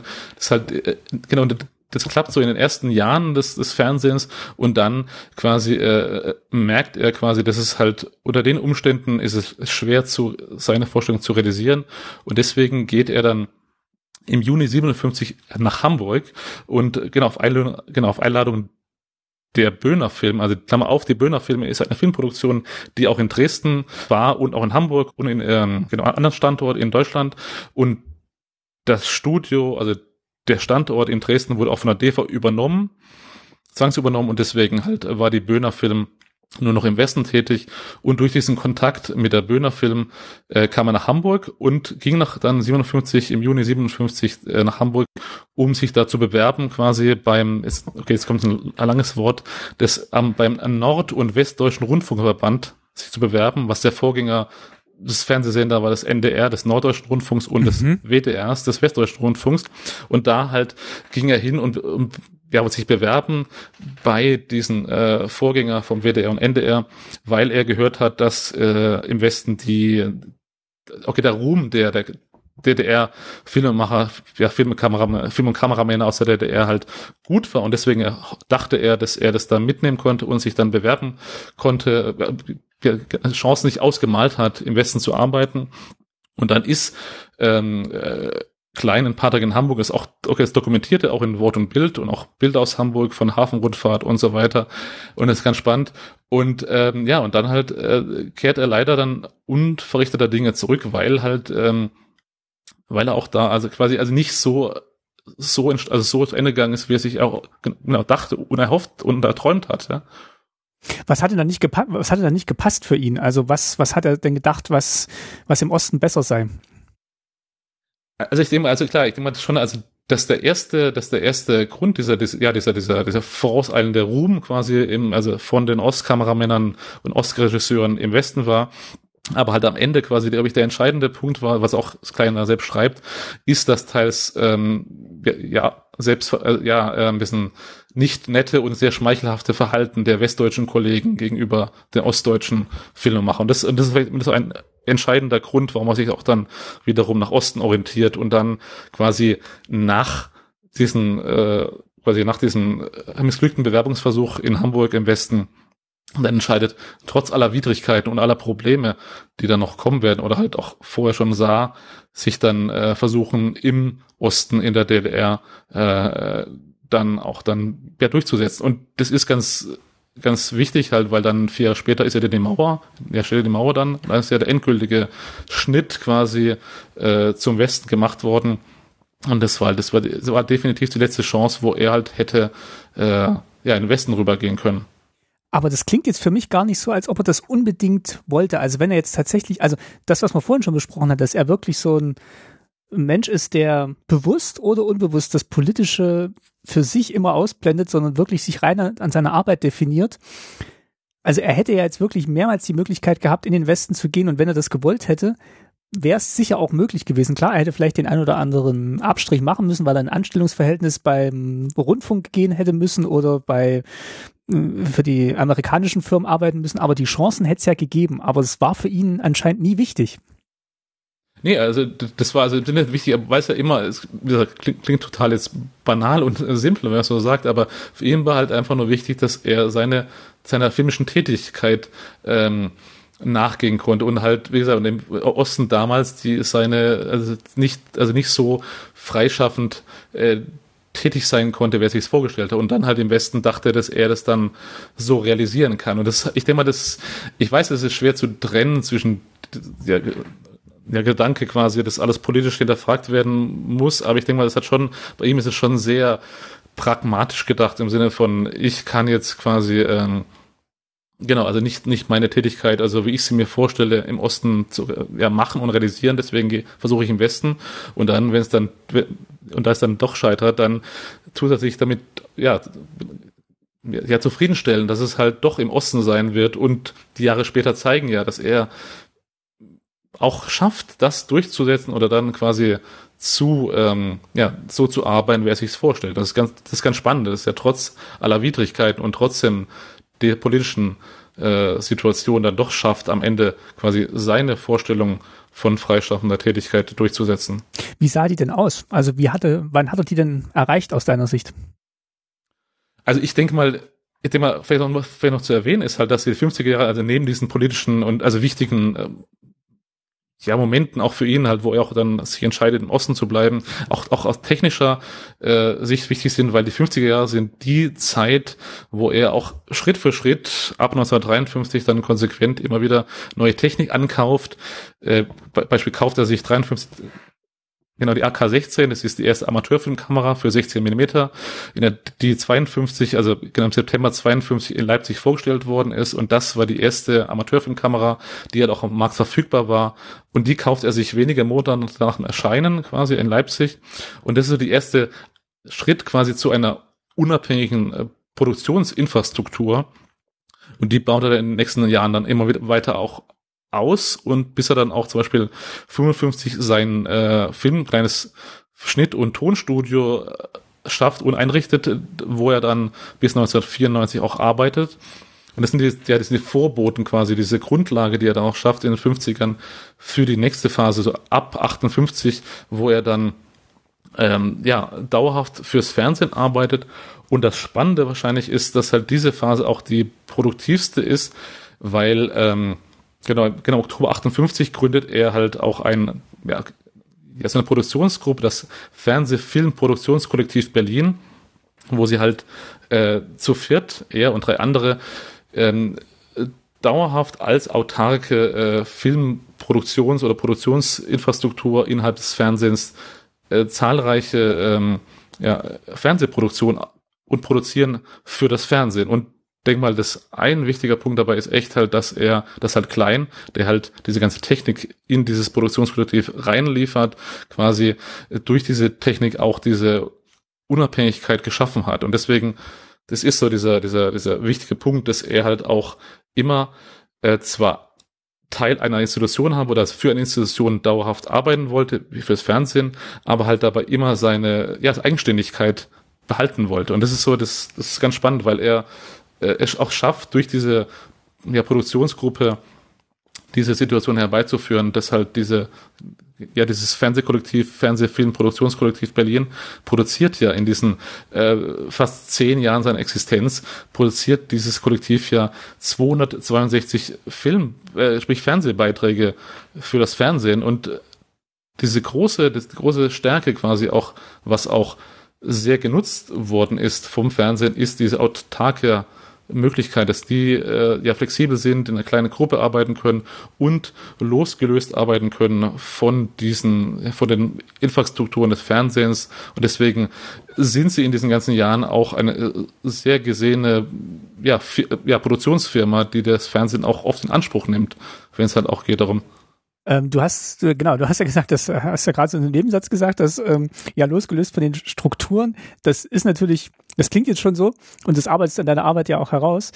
dass die, die Fernsehschaffenden dann ähm, wahrscheinlich auch gemerkt haben, ah, okay, mit der kleinen, schlagkräftigen Gruppe kommen wir dann irgendwie schneller zu den Filmen, als wenn wir jetzt hier unseren riesen Apparat anwerfen. Genau. Und dazu noch zu einem günstigeren Preis. Das war, glaube ich, auch ein Faktor, genau. dass die halt ähm, relativ günstig arbeiten konnten, eben auch, weil sie die, weil sie die Technik hatten ähm, und dann nicht noch was anmieten mussten oder was vom Fernsehen gestellt bekommen mussten. Aber diese zwei Faktoren, die waren, glaube ich, auch ausschlaggebend für diesen enormen Output und die Beauftragung auch durchs Fernsehen. Genau.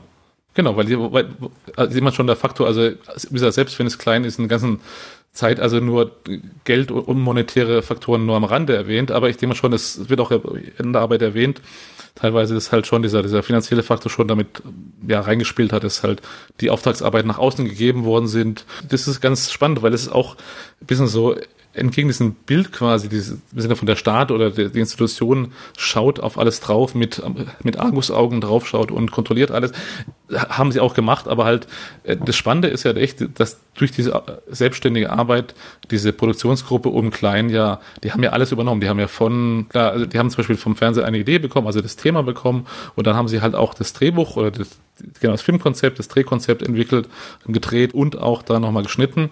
Eine, ein wichtiger Faktor ist halt die Eigenständigkeit und deswegen, weil dieses kleine Produktionsteam um Klein ja, die, die ganzen Schritte vom Drehbuch äh, bis, zum, bis über den Dreh selbst, bis zum Schnitt auch alles selbst gemacht. Und das hat diese Stärke ausgemacht. Und es gibt zu Beginn dieser Phase, äh, genau 58, die, die von 58 bis 69 dauert mit diesem Produktionskollektiv, ist halt auch äh, ganz spannend, weil zu Beginn dieser, dieser Jahre produzieren sie auch eine, ähm, auch ja, Fernsehbeiträge wo es um Produktion, um genau um technische Produktion geht, also weil halt das Fernsehen damals versucht, auch über das Fernsehen Leute genau zu, zu bilden, also technischen Berufen weiterzubilden und dann produzieren die quasi ähm, Beiträge für diese Sendungen, diese mehreren Sendungen, die es im DDR-Fernsehen zu dieser Zeit gibt. Und ähm, es gibt auch, auch ein paar Sendungen, wo halt auch neben Filmbeiträgen auch eine Live- Situation im Studio ist und selbst diese äh, Live-Situation übernimmt der Regisseur von diesem Kollektiv und äh, kümmert sich dann während dieser Live-Phase des Fernsehbeitrags auch um die Kameras und die Kamerapositionen im Studio. Und man kann es ganz spannend im Nachlass von Klein äh, sehen, denn da sind auch paar Mal ja so solche Pläne überliefert, wo halt genau das Kollektiv auch genau, ja, so eine Art Kameraplan entwickelt hat, wo dann während diesem Live-Studio-Teil dann die Kamera stehen so und das ist ganz spannend, weil die von A bis Z alles quasi übernehmen und das ist halt auch diese Stärke auch äh, von diesem Kollektiv in diesen Jahren. Was würdest du denn sagen, war denn die Rolle von Klein in diesem Kollektiv? Also er wird ja, das steht glaube ich äh, bei dir auch an mehreren Stellen, dass er immer nur Kameramann war, offiziell oder es ist sehr, sehr oft als solcher genannt wird eigentlich aber auch Kameraregisseur war oder Produktionsleiter. Das ist, ja. glaube ich, so das, was es am ehesten trifft. Genau. Ähm, weil er dann doch irgendwie die Fäden in der Hand hatte, Drehbücher mitgeschrieben hat, die ganze Organisation gemacht hat, also den ganzen Dreh quasi verantwortet hat. War er dann auch erster untergleichen in diesem Kollektiv oder waren die quasi alle so tausend Sassas? Ich denke mal, das ist halt schon, also gerade das Spannende ist ja, dass auch nochmal vielleicht zurückzukommen zu diesem, ja, zu diesem Begriff von Freischaffen ist ja das halt schon, also ein, ein wichtiger Faktor quasi von Freischaffen ist ja das ja nicht nur, also die, die, die Filmherstellung selber, sondern auch, dass diese Freischaffen auch diese Infrastruktur mit sich reinbrachten. Also sie hatten ja die Infrastruktur und das Manpower und die technische Power. Und das ist halt auch ein entscheidender Faktor, dass halt von diesen ganzen vier Leuten bei diesem Kollektiv war halt klein der, was man schon eher, also was man definitiv als Freischaffenden äh, ja bezeichnen könnte, weil er halt klar die Rolle des Kameramanns übernommen hat in meisten Teilen, aber er halt schon ein bisschen so der zentrale ja, ja, zentrale Person dieses Kollektivs war, um halt auch die ganze ja, Produktion mitgestemmt hat durch seine Technik und auch dann der Produktionsleiter, glaube ich, Produktion, Produzent quasi trifft es ganz gut, weil die ganze Struktur, die, die hinter dieser, dieser, diese, das Kollektiv steht, ist ja von ihm. Und deswegen ist halt er schon zwar de facto betraut mit der Kamera und auch Kamera, ja, Regiekameramann ab und zu mal. Aber im Großen und Ganzen ist halt das äh, Produktionsleiter, Produzent im weitesten Sinne schon, das schon eher umschreibt, was er in diesem äh, Kollektiv äh, ja gemacht hat und auch die Rolle von ihm. Und deswegen ist es auch also ich habe jetzt keine Belege dafür gefunden, aber quasi dann, äh, das halt, also als dann zum Jahr 68 Klein das Kollektiv verlässt, verlässt dann glaube ich dann auch, äh, das Kollektiv dann nicht mehr existiert, weil mit ihm geht ja auch dann am Ende diese ganze äh, technische Infrastruktur. Die nimmt er dann mit, wohin? Genau, also dann fängt er 1970 an beim Telespiegel. Also Telespiegel ist ja quasi das äh, quasi Pendant zu den 1000 Teletipps. Also wir sprechen hier vom Werbefernsehen des, des genau. Fernsehens. Also genau, die 1000 Teletipps waren quasi das, die Werbesendung im DDR-Fernsehen und Telespiegel war sowas ähnliches, sagst du? Ja, also während die 1000 Teletipps, also die, quasi die Werbeschiene quasi war für die Produktwerbung sozusagen, also für die Produkte, die in der DDR produziert worden sind, war der Telespiegel halt ähm, äh, präsentierte der Telespiegel nicht Produkte, also nicht Werbeprodukte oder äh, genau einfach Dinge, die man kaufen konnte, sondern die Arbeit der verschiedenen Betriebe und Kombinate. Deswegen ah. halt auch Werbung für die Kombinate. Ah, okay, also er blieb quasi in seinem Metier des ähm, Industriegebrauchtfilms, aber jetzt genau. halt auf einer, ja, doch eher PR-Schiene fürs Fernsehen. Genau. Und ist ganz spannend, vielleicht nochmal das, das, das zu erwähnen, ist halt, dass quasi bis davor, bis 69 ja eher dieses ich sag's immer so, ich habe es ja beschrieben in der Arbeit als äh, festes, freies äh, ja, Berufsverhältnis beim Fernsehen hatte, dass er halt schon mit dem Kollektiv ja das realisieren konnte, was er haben wollte, also eingebunden sein in beim Fernsehen und trotz eigenständig sein durch diese Produktionsinfrastruktur. Und jetzt ist so die Phase, wo er quasi auch dann ähm, eigentlich de facto in einer Festanstellung ist, aber interessanterweise immer noch es schafft, sich seine ja, die Eigenständigkeit zu behalten und dann auch erst de facto noch einen Vertrag fest angestellt beim Telespiegel als fester Kameramann, aber trotzdem äh, de facto ist die Arbeit, die er macht, immer noch zu vergleichen mit einem Freischaffenden und das ist ganz spannend, dass er trotz dieser Festanstellung immer noch schafft, sich da als Freischaffender und fester Freier, um es mal genau zu sein, äh, ja, ja, zu bleiben und auch weiter zu arbeiten. Das ist, ist ganz spannend.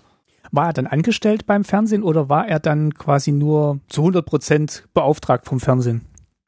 Die Verträge, also die auch überliefert sind, im Nachlass die zeigen, die zeigen schon halt, dass er fest angestellt war.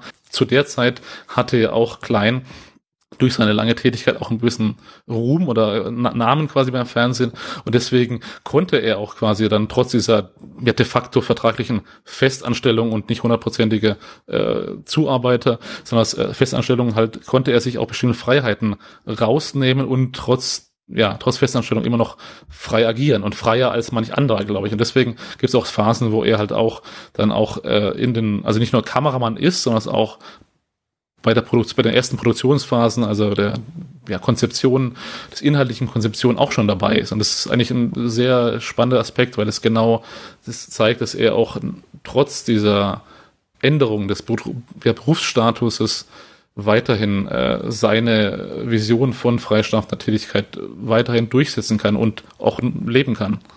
Ist jetzt vielleicht ein bisschen Spekulation, aber was ist denn so dein Eindruck, wie das die Verantwortlichen in den, im Sender so wahrgenommen haben? Haben die schon, haben die schon damit gerechnet, dass Klein das eh alles macht oder das Kollektiv und dann später dann Klein selber eh alles macht? Oder waren die dann auch so ein bisschen perplex, als er dann mit einem fertigen Drehplan dastand?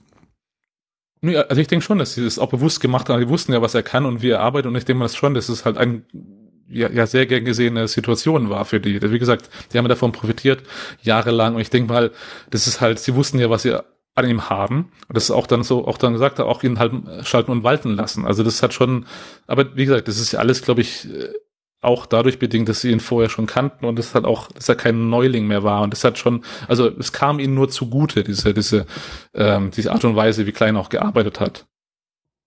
Wie lang ging denn die Arbeit beim Telespiegel dann? Du hast gesagt, also oder wann begann sie und wie lang ging sie? Beim Telespiegel an sich arbeitete Klein ja von 1970 bis 75 und auch diese Zeit war relativ sehr produktiv. Zum Beispiel produzierte er nach 114 Arbeiten für das Fernsehen und diese Tätigkeit endete dann 75 mit dem Abschalten, also mit dem Ende des Werbefernsehens und damit auch des, des Sendeformats des ja, Telespiegels.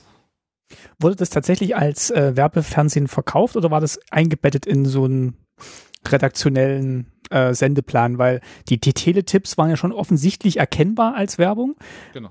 Äh, der Telespiegel hatte der schon noch so einen do dokumentarischen Anstrich.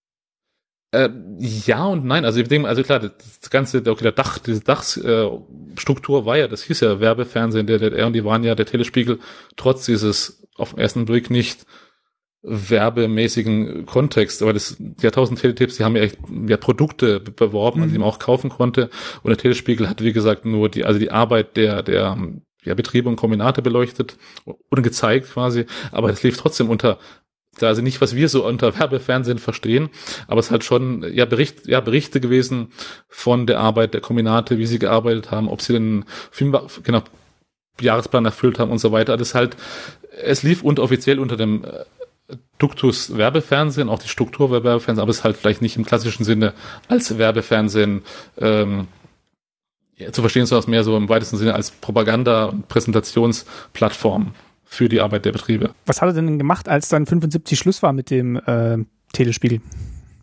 Genau, und da, nach dem Telespiegel, also nach dem Werbefernsehen, macht er weiter beim Fernsehen von 76 bis 1990 quasi bei Beruf im Bild. Beruf im Bild, das war eine ähm, ja, war eine Sendung, aber eine berufsbildende Sendereihe, in der Jugendlichen ja die verschiedenen Berufe äh, in der DDR ja präsentiert worden, damit sie halt auch dann, wenn sie von der Schule fertig sind, dann auch dann wählen können, welchen Beruf sie machen können. Und das ist und das ist witzigerweise, während Telespiegel die Filmproduktion beim Telespiegel also auch überliefert sind, genau im Deutschen Rundfunkarchiv gibt es verhältnismäßig mehr Folgen ja, von Berufe im Bild beim Deutschen Rundfunkarchiv, also sind überliefert im Archiv. Und äh, ja, das ist ganz spannend, das sind auch da diese, diese ja, präsentieren sie quasi den Jugendlichen, äh, welche Berufe sie nach der nach Schule ja, machen können. Und das ist auch äh, ja, teils thematisch äh, strukturiert. Genau so dann beispielsweise Folgen, die halt auch dann äh, in späteren Jahren, dann, wo sie halt bestimmte äh, Themenblöcke schaffen, ja, Berufe in Landwirtschaft und dann werden drei einzelne Berufe vom Landwirt zum Agrarwissenschaftler oder äh, ob andere Sachen aber zusammengefasst. Aber in der Frühphase dieser Berufe im Bild sind halt die Folgen pro Folge, genau, wird ein Beruf vorgestellt und dann auch in der Zeit der, äh, ja, in der 70, 80ern wandelt sich auch dieses Bild langsam, wo halt auch dann, wie gesagt, diese, diese äh, Sammelfolgen äh, gemacht werden, wo halt äh, dann zu einem Thema Berufe vorgestellt werden. Und vielleicht noch, auch da ist ganz spannend, dass er auch klar, auch da äh, klein, sehr autark und sehr eigenständig arbeitet und auch da zum zentralen Kameramann dieser, dieser, der Redaktion wird. Und das Interessante ist vielleicht, dass ähm, das Klein scheidet ja dann 1987, verlässt er dann die Sendung, 87, weil er dann in Rente geht, offiziell. Und trotzdem arbeitet dann ja noch, noch, ja, noch ein bisschen kurz weiter bei, für Beruf im Bild.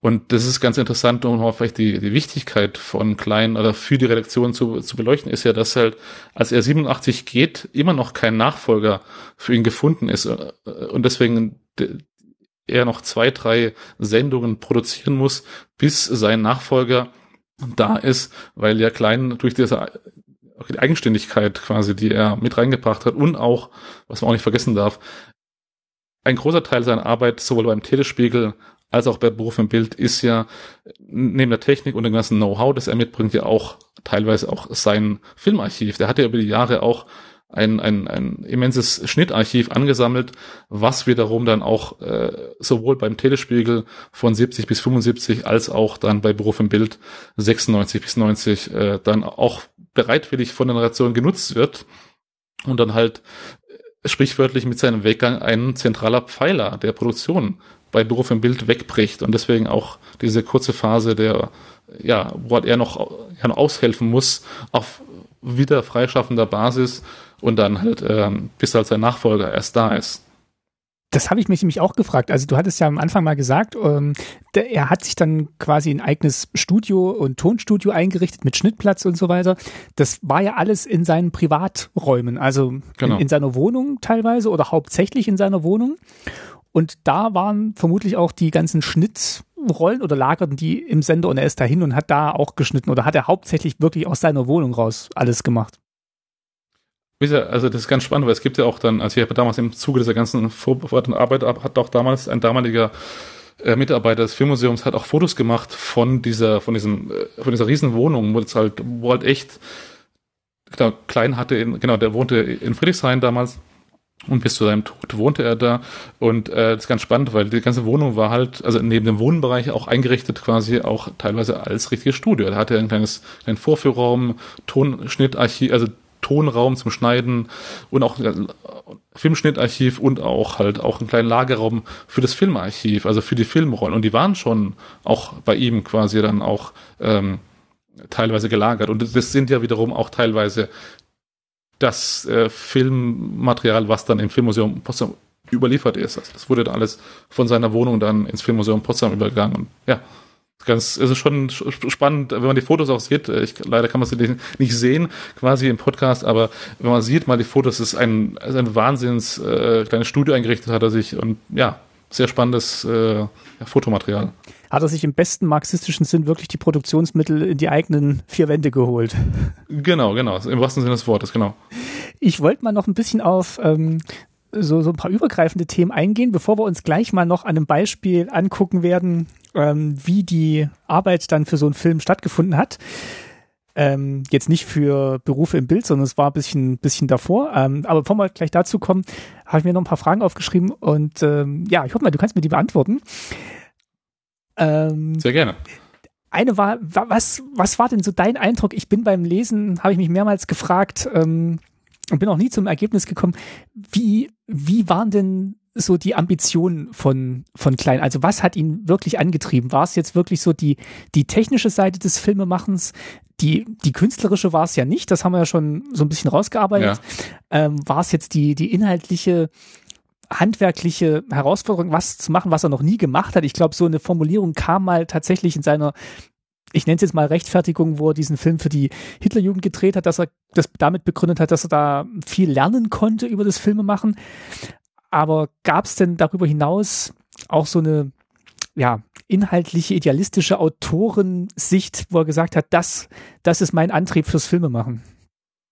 Ich denke mal, das macht es auch ein bisschen zum, zum Sonderling quasi, dass man vielleicht, also quasi, wie gesagt, ich will eben auch nicht diese künstlerischen, ähm, ich habe Anspruch, äh, also nicht geben, also er hat ja auch seine, ich habe ein paar Sachen gesehen, die sind auch, also sie sind halt ja, Gebrauchsfilme, die gemacht worden sind für einen bestimmten Zweck, wie gesagt.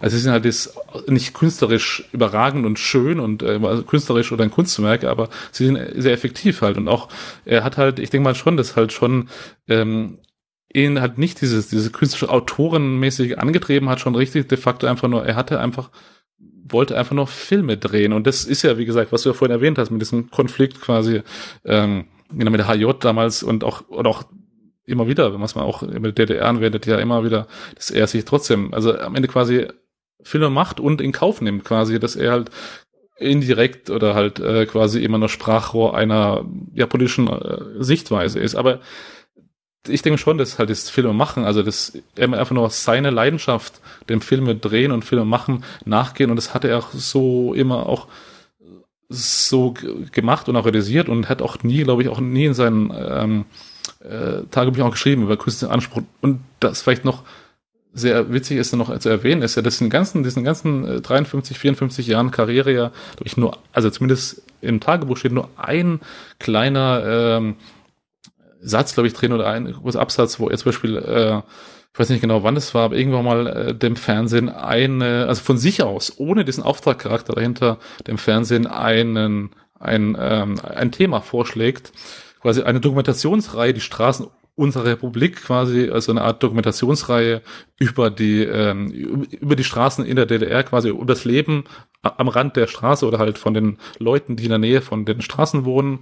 Und trotzdem wird es, glaube ich, nie mehr erwähnt, es wird nie mehr erwähnt, diesen Tagebüchern. Und das ist, glaube ich, der einzige Punkt in den ganzen Tagebüchern, wo halt echt quasi auch dieser wenn man es mal sagen würde, künstlerische Anspruch hat, ich präsentiere etwas, weil ich es was interessant finde. Das ist halt ja, das ist vielleicht das einzige Moment, aber nichtsdestotrotz, ähm, das, was er gemacht hat, hat er gut gemacht und ich denke mal, das ist dass er es einfach so effektiv und gut gemacht hat, liegt, glaube ich, auch begründet in seinem Ethos, Arbeitsethos. Das ist halt ein sehr, äh, halt, ja, die Verpflichtung, ich gehe in der Ver ja, Verbindung ein zu einem Auftraggeber und verpflichte mich auch, das gut zu machen.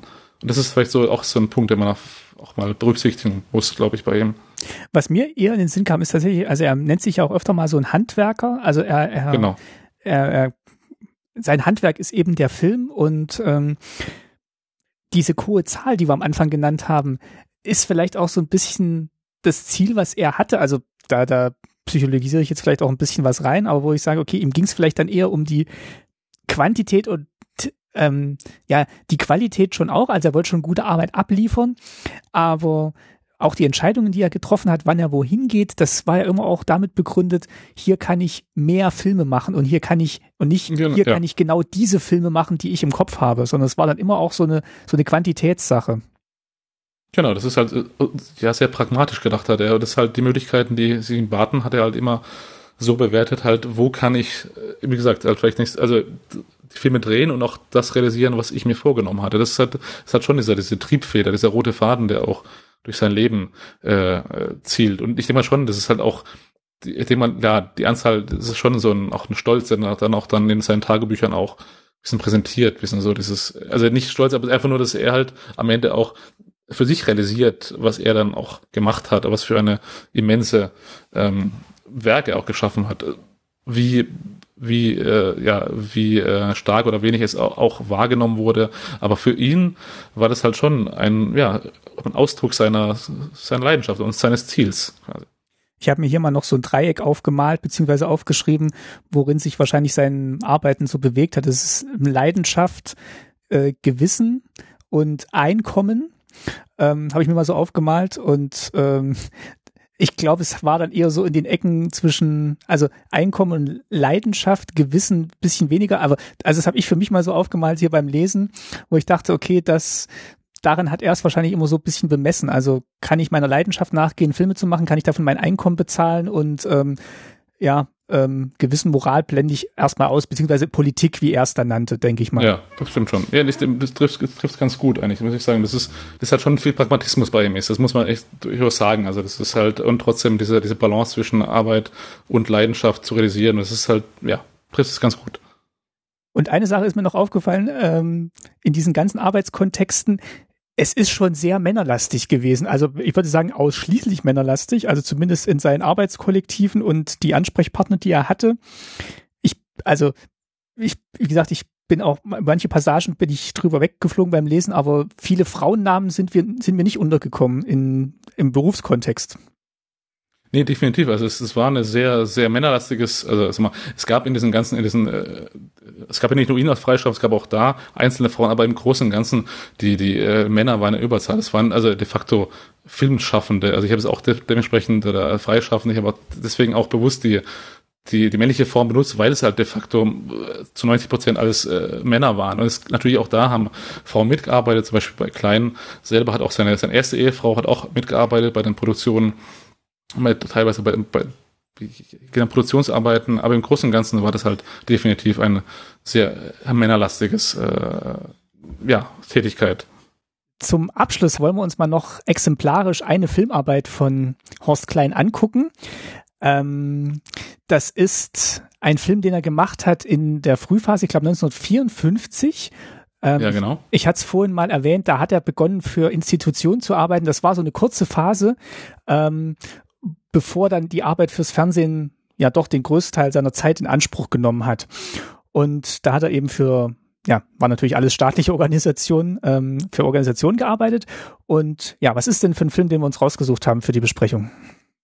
Ja, wir haben uns Lernende, schaffende Jugend von 1954 rausgesucht. Das ist, den hat Klein, wie gesagt, 54 genau für die Abteilung Berufsausbildung des Zentralrats der FDJ, also der Freien Deutschen Jugend gedreht und äh, genau im Rahmen dieser ganzen Doktorarbeit, also da, da ich ja parallel beim Filmmuseum auch gearbeitet habe und auch dank des Filmmuseums Potsdam, die mir auch finanziell unterstützt, konnten wir diesen Film digitalisieren und rekonstruieren. Das ist ganz spannend, weil ja, wie gesagt, die Tagebücher sind ja ein zentrales Punkt und Quelle, um zu dokumentieren, um herauszufinden, wie er gearbeitet hat und dass nochmal diese Tagebücher auch die, die Basis sind, um halt auch äh, zu gucken, äh, ja, um halt auch dann an Fallbeispielen zu rekonstruieren, wie die Produktionskontexte waren. Und ähm, ja, wie das ganz Spannende bei diesem Film ist, dass halt, ähm, also im Filmmuseum Potsdam liegen zwei Versionen vor, also zwei Filmrollen, die jedoch also nicht die gleiche Länge haben. Die eine, also es gibt eine, die ist zehn Minuten kürzer, die andere ist zehn Minuten länger.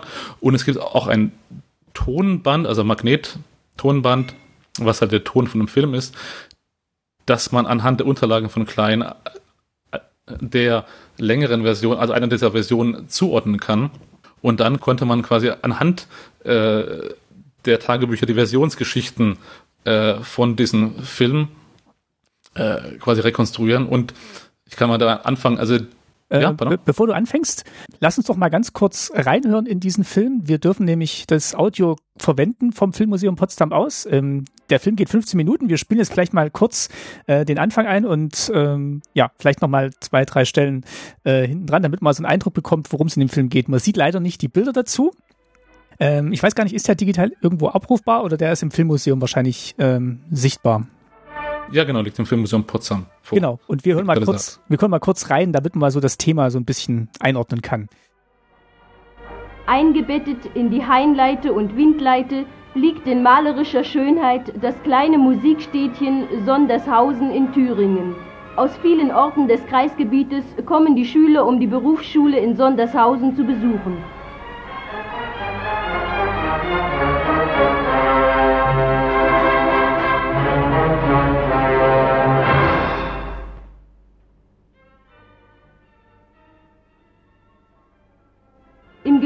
Geschichtskabinett verschaffen sich die Schüler Klarheit über die Stärke des Weltfriedenslagers und lernen die Feinde der Jugend sowie der gesamten friedliebenden Menschheit kennen und hassen.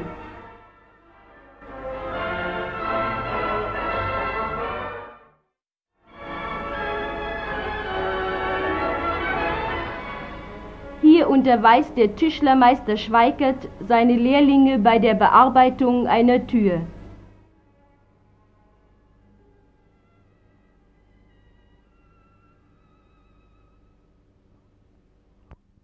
Auch zwischen ihm und dem Fachlehrer der Berufsschule besteht ein enger Kontakt.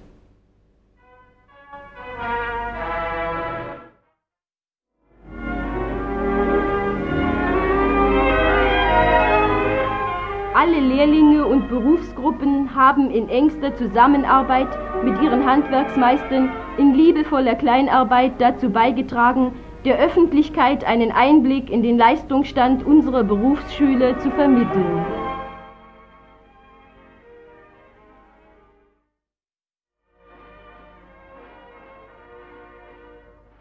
Fröhlichkeit und Stimmung gibt Kraft für den morgigen Tag, für neue und große Aufgaben.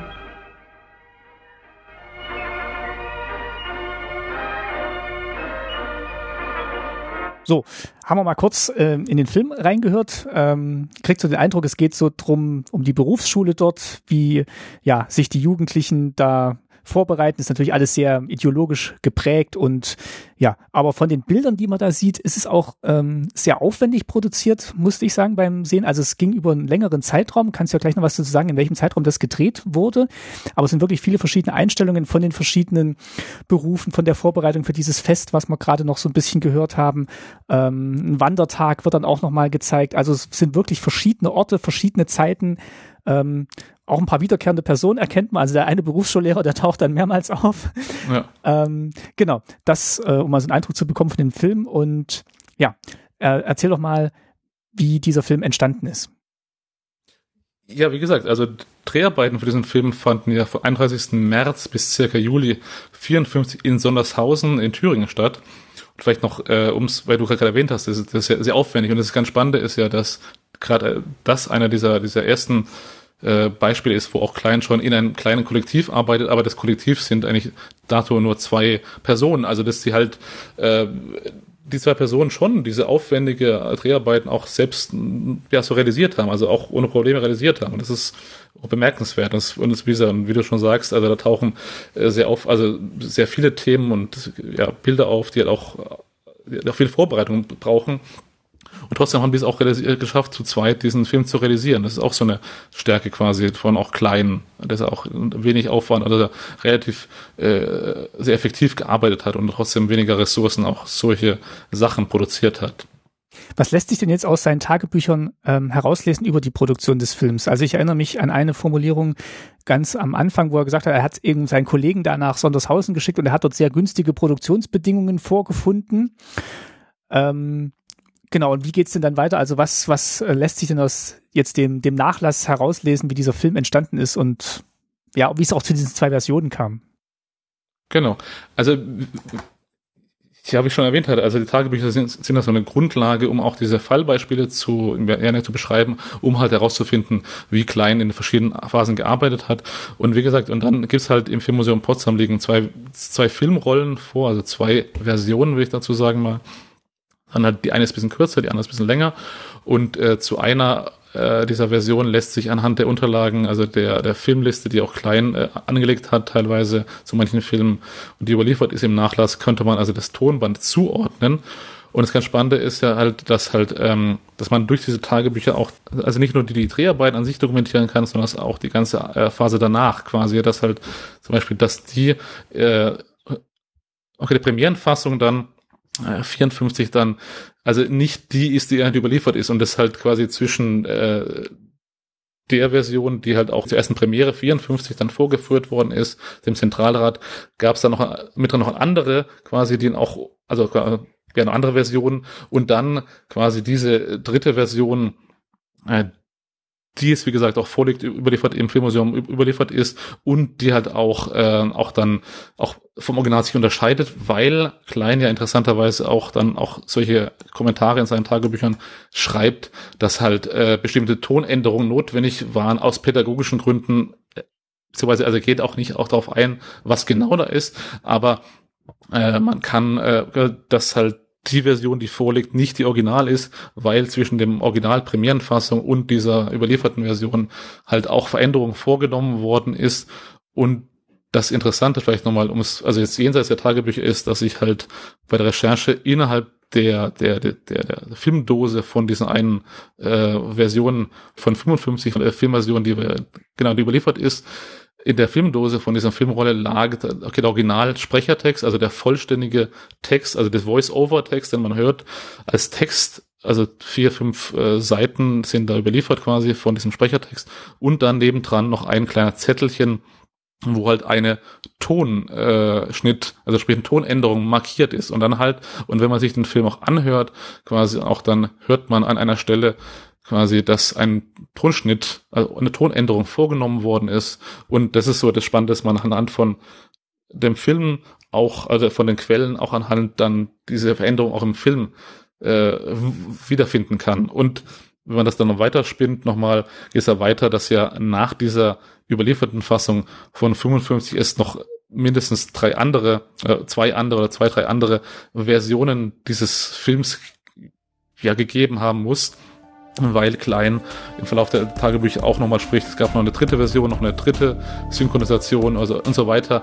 Also kurz gesagt, man kann, an, also um das Beispiel zu, zu nennen, halt man kann anhand der Tagebücher auch richtige Diversionsgeschichten von Filmen, sofern sie überliefert sind, auch nachvollziehen. Und das ist ganz spannend, dass auch da äh, sich dann auch dann viel zeigt über die Arbeitsweisen und das halt, um vielleicht den Bogen zu spannen, äh, zum, zum Fernsehen zum Beispiel ist halt, dass halt im, also im Filmmuseum im Nachlass gibt es auch von dieser Beruf im Bildreihe auch ein, zwei oder mehrere Filme, die, also die, die auch als vollständige Filme gelistet sind, aber vor dem nicht klar ist, ob das dann die endgültige ja, Fassung ist, die auch gesendet worden ist, oder halt auch so eine Zwischenfassung. Und das ist halt eben auch das Schwierige, wenn man mit so einem Bestand auch arbeitet, dass man halt immer diesen Parallel machen muss zwischen der Quellenlage, also Tagebüchern in dem Fall, und den effektiven Filmen. Das ist halt auch das Spannende, was auch immer so ein dauerspannenden Forschungsprozess auch ist.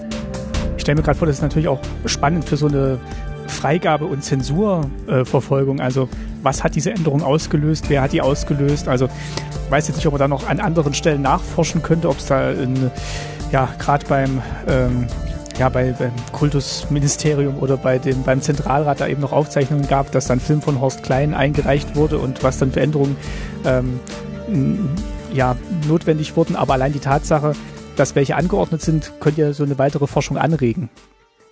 Genau, definitiv. Und ich denke mal, das ist auch, ich denke mal, das Fallbeispiel ist auch das Tatsache, dass halt da dieser, diese Passage in dem Tagebuch, wo er schreibt, diese ja, Änderung aus pädagogischen Gründen ist notwendig äh, geworden und dann deswegen machen wir es, ist auch ganz spannend, weil es dann auch nochmal verdeutlicht, wie klein auch mit den Arbeitsgebern halt äh, auch wieder äh, genau, sein Verständnis von Arbeit auch war, dass er halt halt äh, super, wie gesagt, super selten kommentiert hat, äh, was auch ja kommentiert über politische Entscheidungen, das halt schon seine Arbeit einfach gemacht hat und dann auch dann solche halt auch nie geschrieben hat, was genau da geändert worden ist. Man kann es ja wie gesagt anhand des Films nachvollziehen und auch rekonstruieren, aber er kommentiert es ja auch nie, diese Arbeit, diese Änderung, die Änderungswünsche. Vielleicht können wir noch mal in die Stelle kurz reinhören. Äh, welche Stelle ist das? Kannst du die kurz beschreiben, was man da, was man da hören wird?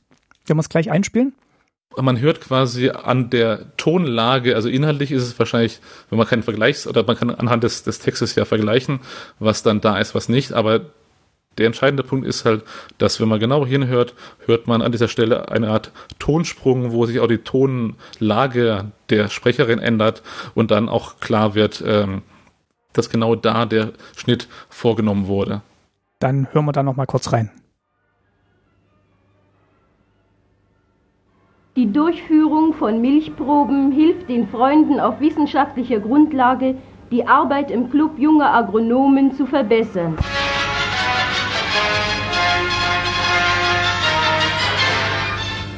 Sieht es nicht wie ein Schmuckkästchen aus? Dieses Modell eines Einfamilienhauses wird im Maßstab 1 zu 5 auf dem Schulgrundstück gebaut.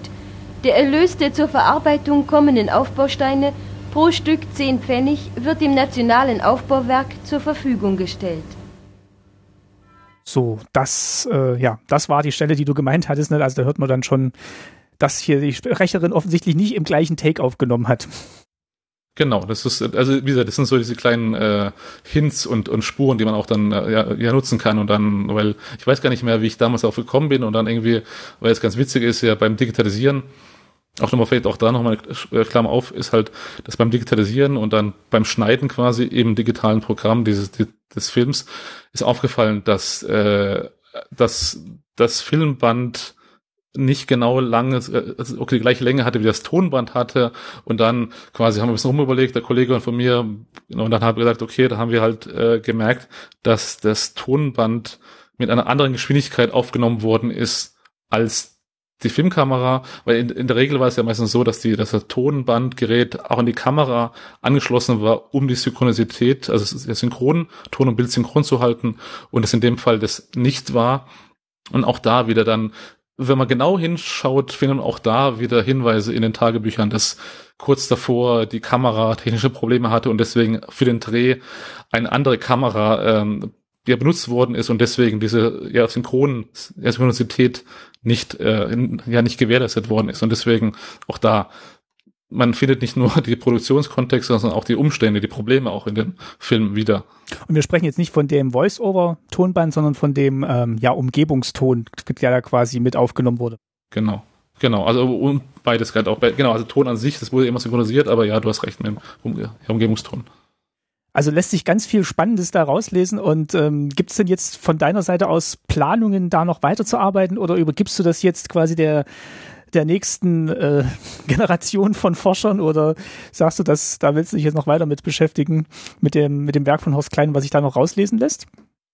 Also ich denke mal, also das ist schon, also man könnte, wie gesagt, ich habe ja gesagt, dass man könnte noch tausend Sachen da weiterverfolgen. Zum Beispiel ist noch ein, ein spannendes Thema, was man noch machen könnte, wäre halt diese Zeit vor der DDR die NS-Zeit und die ja, nationalsozialistische Zeit und die Amateurfilmzeit, obwohl auch da die Schwierigkeit ist, desto mehr in der Vergangenheit desto schwieriger wird auch die Dokumentation mit den, äh, mit den Akten. Zum Beispiel, ich habe auch recherchiert nochmal äh, im Vorfeld zu Akten über diese Amateurfilmgruppe. Auch da habe ich leider nichts gefunden. Aber im Großen und Ganzen kann ich sagen, ich habe damit schon großen äh, Übersicht über dieses umfassende Lebenswerk gegeben und ich denke mal, man kann durchaus noch weitere Sachen verfolgen, aber ich glaube, ich habe damals mal jetzt so einen ja, geschlossenen Rahmen geschaffen über das Werk von Horst Klein und bin eigentlich ganz sehr zufrieden mit der Arbeit, ja.